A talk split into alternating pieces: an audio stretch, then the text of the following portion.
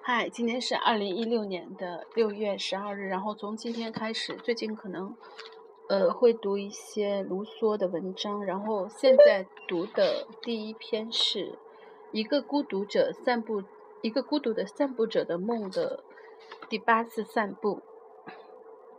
当我深入思考我的心灵在我一生经历的不同处境中的活动情况时，我极其惊讶地发现，在我的命运的种种变化和我对他使我遭受的苦与乐的平素的感受之间，存在着极极不一致的情形。我在那几乎名噪一时的短暂的走运时期，几乎没有给我留下什么值得永久铭记的美好回忆。反之，在我被使被使倒霉的苦难时期，我总感觉到心中充满了温馨和动人的甜蜜感情，给我心中的创伤抹上仙膏，把痛苦变成了快乐的享乐享受。只要一想到这一点，我就把我遭遇到的种种磨难记了。我觉得，只要由于命运的捉弄而聚集在我心中的不愉快的感觉不散发到人类真实的事物上，我在此生所享受到的甜蜜乐趣，便远远超过了我这几十年的蜥蜴。如今的人们，就他们本身来说，他们已不配享受这种乐趣。尽管那些自以为幸福的人在一心追求。当我周围的一切都处于正常状态时，当我对我周围的事物和我所生活的环境都感到满意时，我就把我深爱的、深厚的爱心倾注在这环境之中。我外向的性格将把我心中的感情用之于其他的事物。当我不断被千百种我喜爱的事物和萦绕在我心中的依恋之情所吸引时，我可以说是忘记了我自身的存在，全神贯注于身外之物，在继续不断的心灵波动中，深深地感到沧海桑田、人事变化的无常。这动荡不安的生活，既不能使我得到内心的宁静，又不能与世人的相安无事，不能与世人相安无事。尽管外表上看起来很幸福，但我没有任何一种思想活动能经受得起我内心反思的考验，可以使我从中得到快乐。无论是对别人还是对我自己，我都从来没有完全满意过。世事的纷扰使我感到茫然，孤独使我感到忧伤。我需要不断变换环境，然后换来换去，没有任何一个地方能使我心里踏实，感到安然。然而，值得庆幸的是，到处都有人欢迎我、接纳我和安慰我。人们都竞相为我效劳，我也经常找机会为他们效力。我既无横产，又无地位和后台老板，更没有多大的才能和了不起的名声。但恰恰是因为如此，我反而享受到了许多好处。所以，我认为没有哪一个阶层的哪一个人的命运比我的命运更令人羡慕。即使这样。我当初还需补充什么才能生活得很幸福呢？这我不知道，而我知道的是，我那时并不是一个幸福的人。今天还需要做点什么，才能使我成为世界最不幸的人呢？为了使我成为最不幸的人，有些人花了许多心思和力气，但都没有起到什么作用。不是我自夸。尽管我处于这样可悲的境地，但我不也不愿意和他们当中最幸福的人交换我的地位和我的命运。我固然是很穷，但我宁可依然故我，也不愿意为了万贯家财而成为他们那样的人。如今我已败落到孑然一身，全靠自己的劳动谋生，我的力气是永远都用不完的。尽管我可以说是一盆如洗，尽管我的思想、我的想象力已经枯竭。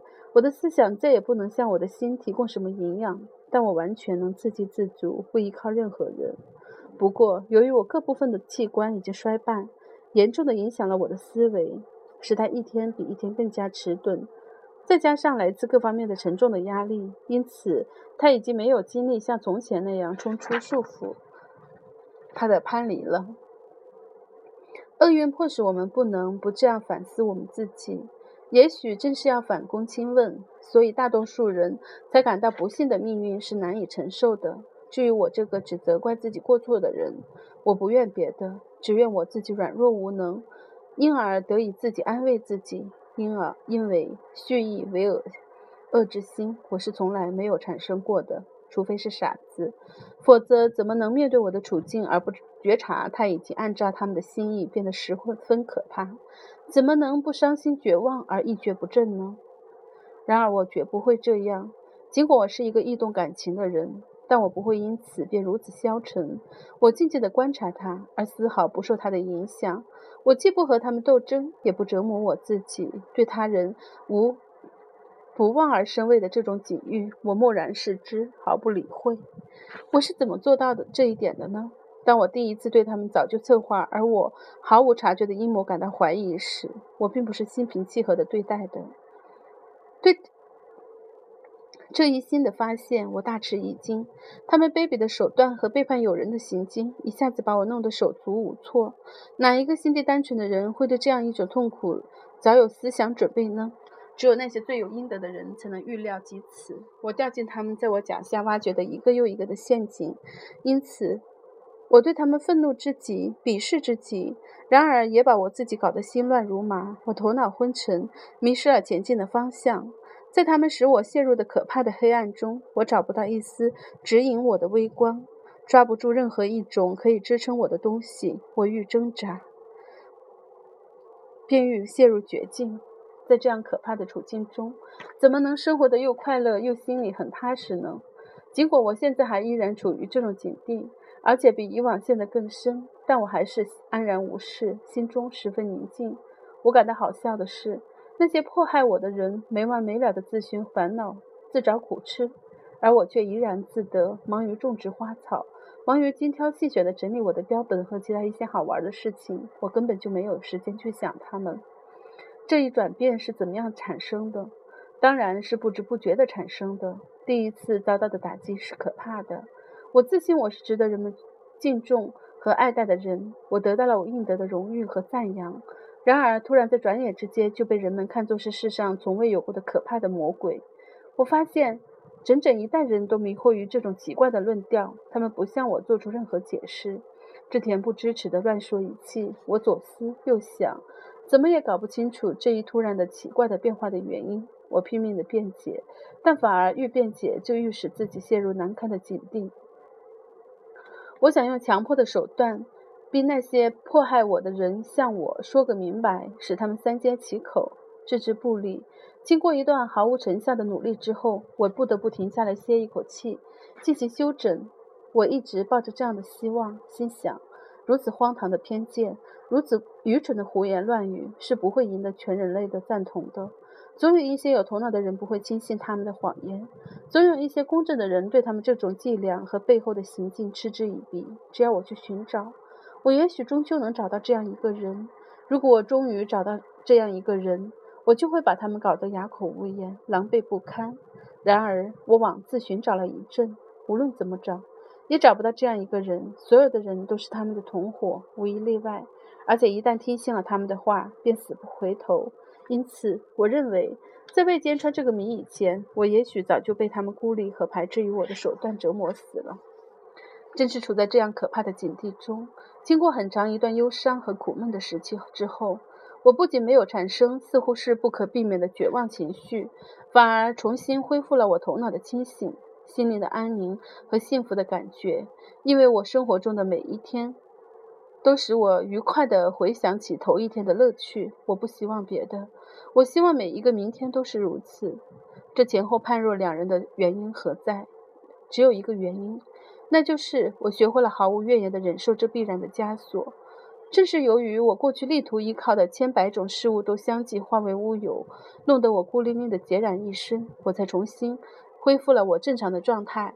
尽管我受到来自四面八方的压力，但我依然能保持平衡，因为我不依靠其他任何其他的东西，我只依靠我自己。当我拍案而起，奋力与人们的种种议论进行抗争，我依然是带着他们给我的枷锁而不自知的。一个人总是想赢得他所喜欢的人的敬重的。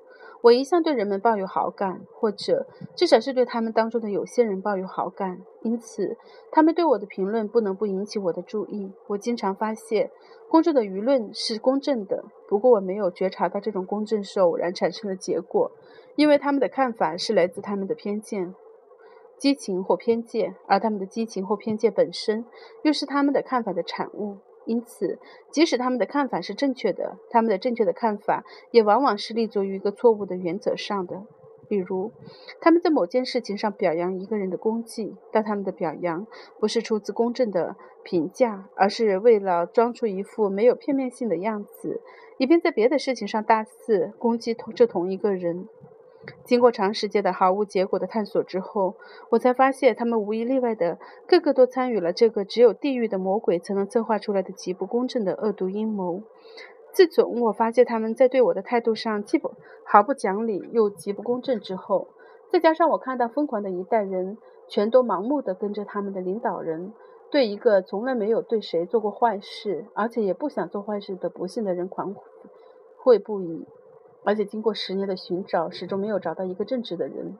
经过这一切之后，我认为现在是到了吹灭我手中的灯笼，大叫一声：“世上再没什么公正的人的时候了。”现在，我发现我在这个世界上是孤单的，发现我同时代的人都是机器人，是需要外力的推动才能行动的。对于他们的行动，我只有按照机械运动的法则来计算。我一再推测他们心中的意图和感情。但始终没有找出任何一个我能理解的促使他们如此对我的原因。就这样，我干脆把他们对我的看法束之高阁，不当一回事。因为在他们对我的看法中缺乏道德的观念吗？在我们遭到的种种伤害中，我们偏重于他们的动机的时候，多于他们造成的后果。从房上掉下来的一片瓦固然会使我们受到很重的伤，但它不加一个，不如一个存心使坏的人故意向我们投掷的一块石头。更让我们心里难受。打人一拳有时候打不中，但存心使坏，却无却无有不达到目的的。在命运的打击中，肉体感到的疼痛是很少的。但不幸的人们不知道他们的痛苦是何人造成的时候，他们就抱怨他们的命运，说他是有意的折磨他们。一个因输的精光而气恼的赌徒，尽管心里不痛快，却不知道应该对谁发泄。于是便以为是运气在故意跟他捣乱，把一肚子的怨气全部发泄在这个他自己想象的敌人身上，而失明事理的人则认为他遭受的痛苦全都是盲目的必然性造成的，因此他不会没头撇没脑的大发脾气，尽管他痛苦时也叫喊，但他不会火冒三丈，见人就生气。他认为他遭受的痛苦只不过是肉体上的，他受到的打击虽然伤害了他的身体，但伤害不了他的心。能做到这一步，虽然已经是很不错了，但这还不是问题的全部。如果到此就停下来，那就是斩草而未除根。这个根不在我们身外之物上，它在我们自身，因此必须在我们自身下自身下功夫，才能完全把它拔除。在我的头脑恢复清醒以后，感受最深的就是这一点。我的理智让我看出了。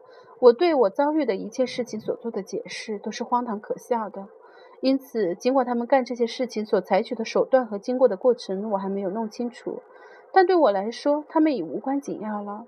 我应当把我的命运的坎坷看作是纯属必然遭遇，因此，我无需去琢磨他们来自何方，抱有什么意图和由于什么心理上的原因。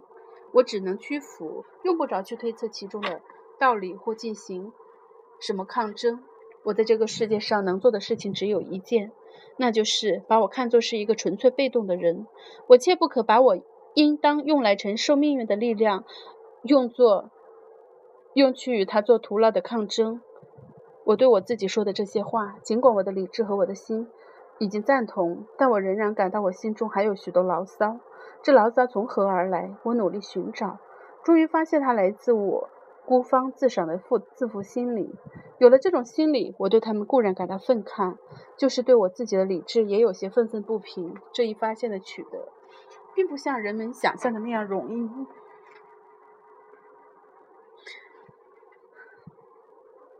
因为一个无端遭受迫害的人，始终是把他小小的个人自尊自重的心理看作是对正义的爱。这一真正的源泉一旦被我们找到，它就容易枯竭，或者至少会改变它的流向。自尊自重之心是有自豪感的人心理活动的最大动机，而富于幻想的自负心，经过乔装打扮之后，便往往 被人们看作是这种自尊心。但是，当伪装一被揭穿，自负之心无法躲藏的时候，它就没有什么可怕的了。我们虽然难以把它完全消除，但至少容易对它加以控制。我向来就不自视甚高，然而这种矫揉造作的表现，在我混迹上流社会的时候，也曾在我身上出现过。尤其在我成为作家以后，这种表现更是严重。我的自负之心也许不如别人强烈，但也是够大的了。好在我受到惨痛教训，很快就把它阻挡在第一界限以内。他以对不公正之事表示反抗开始，而以对他们表示轻蔑而告终。我反躬自问，并切断了使自负之心越来越严重的外界联系，不和他人攀比，而只无愧于我自己就行了。我的自负心又重新变成了自爱心，又回到了自然的秩序，使我摆脱舆论的枷锁。从此以后，我又恢复了心灵的平静，甚至感到几乎达到了制服的境界。我们之所以无论处在什么地位都感到不平，正是由于我们的自负心在作怪。只要我们的自负之心一收敛，理性就会开始活动，它将安慰我们，使我们不至于对难以避免的不幸事件老是耿耿于怀。只要我们遇到的不幸事件不当场使我们感到痛苦，我们的理性就会使我们把它们淡忘于无形。因为只要我们不把他们当一回事，就不会感到他们对我们的伤害有多么了不起。只要我们不去理会他们，他们的作用就等于零。只要我们把遭受的伤害仅仅看作是伤害，而不去追问他人的动机；只要我们自尊自重，而不去理会他人对自己的毁誉，则他人对我们的冒犯、报复、亏待、侮辱、不公平就不会对我们产生影响了。不论他们怎么看待我，都不会改变我的为人；不论他们的权势有多大，也不论他们的阴谋是多么隐蔽，我的我行我素不把他们放在心里。是的，他们对我玩弄的阴谋影响了我的处境，他们在他们与我之间设置的障碍，使我在年老体衰之时失去了生活来源和他人的援助。有了这种障碍，即使人们给予我金钱，那也无济于事，因为金钱不能代替我所需要的帮助。他们与我之间已再无往来，更不互相帮助和沟通了。我在他们中间是孤立的，我唯一的依靠是我自己。然而，就在我年龄与处境而言，这个依靠也是不太靠得住的，困难是很多的。好在自从我知道如何毫无怨言的忍受以后，他们对我就毫无影响了。真正感到有所需求的时候是不多的。我们的需求之所以繁多。繁多是由于我们过于远虑而胡思乱想造成的，正是由于人们没完没了的想的太多，所以才感到自己不幸。至于我，我从来不为明天如何而着急，只要我今天平平安安不受苦就行了。我从来不为我想象中的苦难而忧虑，只有我当时遭受到的痛苦才能影响我的心情。但是，真正能影响我心情的事情是不多的。现在，我孑然一身。行将死于贫穷和饥寒而无人过问。但是如果我自己不把这一切当一回事，如果我也像别人那样对我的命运如何毫不在意，这一切又有什么大不了的呢？尤其是到了我这样早已把生老病死、富贵贫贱和荣辱、兴衰完全看透的年纪，这一切还能对我起什么作用？其他的老年人无不忧心忡忡、愁眉不展，而我却什么也不担心。不管发生了什么事，我都漠然视之。这种漠然视之的态度，不来源于我的聪慧，而是我的敌人造成的。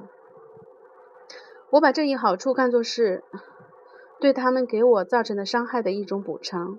只要我对他们给我造成的厄运等闲视之，毫不在乎，则他们给我带来的好处便反而多于他们给我造成的伤害。若不是和厄运有过一段较量，我总是怕他；而一旦我降服了他，我就。对他不再畏惧了。这种心态使我走出了我我一生中所遭遇到的各种逆境，甚至我天生的大大咧咧，一切听其自然的秉性行事，从而使我生活的几乎同我走运时之时同样充实。只有在看到曾经使我痛苦的事物时，我才有短暂的不安。除此以外，我的天心要干什么，我就干什么。我的心充满了他生来就适合的感情。我要和我想象中的人一起分享，因为正是他们使我产生了这种感情，所以他。们也像也将像真实存在的人和我一起共享共同的享受。尽管他们是我想象中的人，但我觉得他们的确是存在的。我既不怕他们背叛我，也不怕他们抛弃我。我的痛苦存在一天，他们也存在一天。只要他们能使我忘记我的痛苦就行了。这一切使我又回到了我生来就应当享受的幸福生活之中。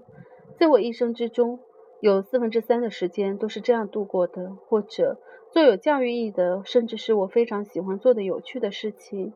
或者和我按照我的心意想象出来的孩子们在一起，分享他们的童趣；或者我单独一个人自得其乐，享受我认为我应当享受的幸福。在这样的生活中，一切都听从自爱心的支配，而不听从自自负之心的指挥。这样，我在他们当中就再也不可怜巴巴地受他们虚情假意的愚弄和花言巧语的欺骗，更不会受到他们险恶用心的毒害。当然。不论我怎么注意，自负之心还是要产生它的影响的。当我透过他们拙劣的伪装，看出他们的仇恨和敌意而感到心碎时，又加上被当作是这样一个傻子，因而，在心碎之外又增加一份幼稚的气恼。这幼稚的气恼便是愚蠢的自负之心的产产物。尽管我知道它是愚蠢的，但无法加以克服。为了和人们向我投来的侮辱和嘲笑的目光相抗衡，我所做的努力是巨大的。我曾成百次故意漫步在公共场所和人潮拥挤的街区，唯一的目的就是在锻炼自己要经受得住那些冷嘲热讽的考验。但是我不仅没有达到目的，没有取得什么效果，反而被我一番白费劲的努力弄得与从前一样的容易激动、伤心和愤怒。无论我做什么事情，我这个人都容易受我的感官的支配，使我难以抵抗他们对我的影响。任何一件事物一旦对我的感官产生了作用，就会不断影响我的心。不过，这种转瞬即逝的短暂感受，是只有在引起这种感受的事物存在的时候才能产生的。一个怒气冲冲的人出现在我面前，当然会使我受到强烈的震动。但是，只要他一走开，这种感觉就消失了。我不看见他，我就不再去想他。我既不考虑他对他将对我怎么样，也不考虑我该怎么样对他。凡是我目前没有感觉的痛苦，都不可能以任何方式影响我。任何一个迫害我的人，只要我没有看见他，他在我心中就等于零。我已觉察到，我这种想法会使那些迫害我的人得到许多好处。让他们想怎样支配我的命运，就怎么支配吧。我宁可不加抵抗的让他们折磨我，也不愿意为了不受他们的打击而让他们在我心中占一席之地。我的感官对我的心所产产生的这种作用，是造成我一生苦痛的唯一原因。在我不见任何人的日子里，我就不会考虑我的命运的结局，我就不去想它，也不感觉到什么痛苦，我不分心，不遇到什么麻烦，因此我感到十分非常快乐，十分满意。不过，我还是很难逃脱某种明显的故意的刺激，即使我尽量的克制，但是只要看见一道恶毒的目光。听到一句风言风语的话，遇见一个心存善恶意的人，还是会使我激动不已的。在这种情况下，我唯一能采取的办法是赶快把它忘掉，赶快逃走。我心中不快的感觉将随着引起这种感觉的事物而消失的消失而消失。只要是我孤独一单独一个人，我便立刻恢复了心灵的宁静。如果说还有什么事情使我不安的话，那就是在是害怕。在我经过的路上，又遇到什么令人难过的事情？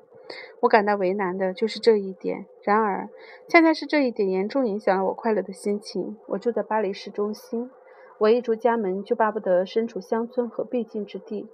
然而，我要走那么远的路，才能舒舒服服地呼吸新鲜的空气。因此，可想而知，我在路上必然会遇见许许多多令人不痛快的事情。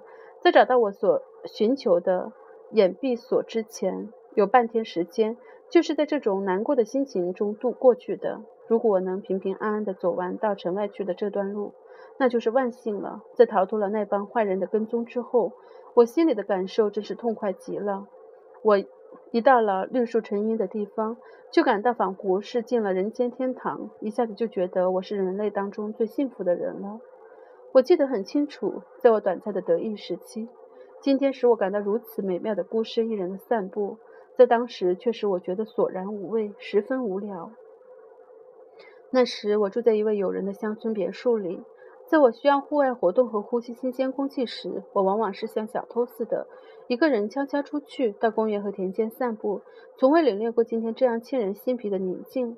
我那时候满脑子都是在沙龙里产生的幻想，搅得我心里不得安宁。